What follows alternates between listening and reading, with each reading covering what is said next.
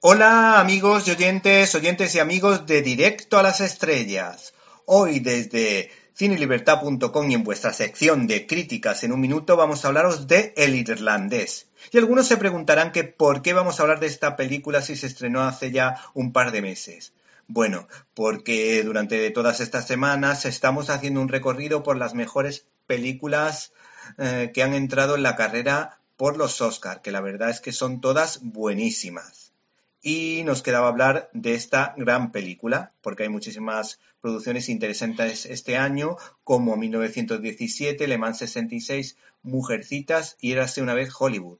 Todas auténticos peliculones. Hacía tiempo que no sabíamos nada del cineasta Martin Scorsese hasta hace un par de meses, al que recordamos por Taxi Driver, El color del dinero, El aviador, El lobo de Wall Street y que regresa tras tres años en el dique seco, después de la controvertida Silencio que hablaba de los jesuitas mártires en Japón.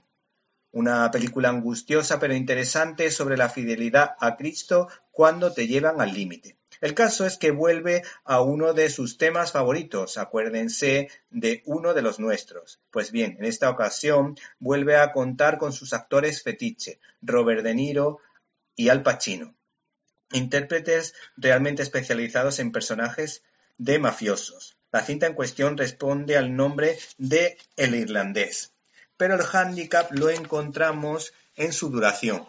Eh, desde luego dura más que una miniserie, porque 210 minutos se nos antojan demasiado para los tiempos que corren. Esta producción, El Irlandés, hace un recorrido por los hitos más importantes de la vida de Frank Sheeran, que, según contó a la prensa su director, mm, participó en el asesinato del sindicalista Jimmy Hoffa, que fue uno de los asesinatos más comentados en los Estados Unidos. Y desde luego este libro pues se basa en los testimonios de este mafioso, de este asesino. La actriz Catherine Narducci dijo en Cinemanía lo siguiente, no os aburriréis, se os pasará volando, mientras que Scorsese se defendió de la duración del siguiente modo. ¿Te está gustando este episodio? Hazte fan desde el botón Apoyar del podcast de Nivos. Elige tu aportación y podrás escuchar este y el resto de sus episodios extra. Además, ayudarás a su productor a seguir creando contenido con la misma pasión y dedicación.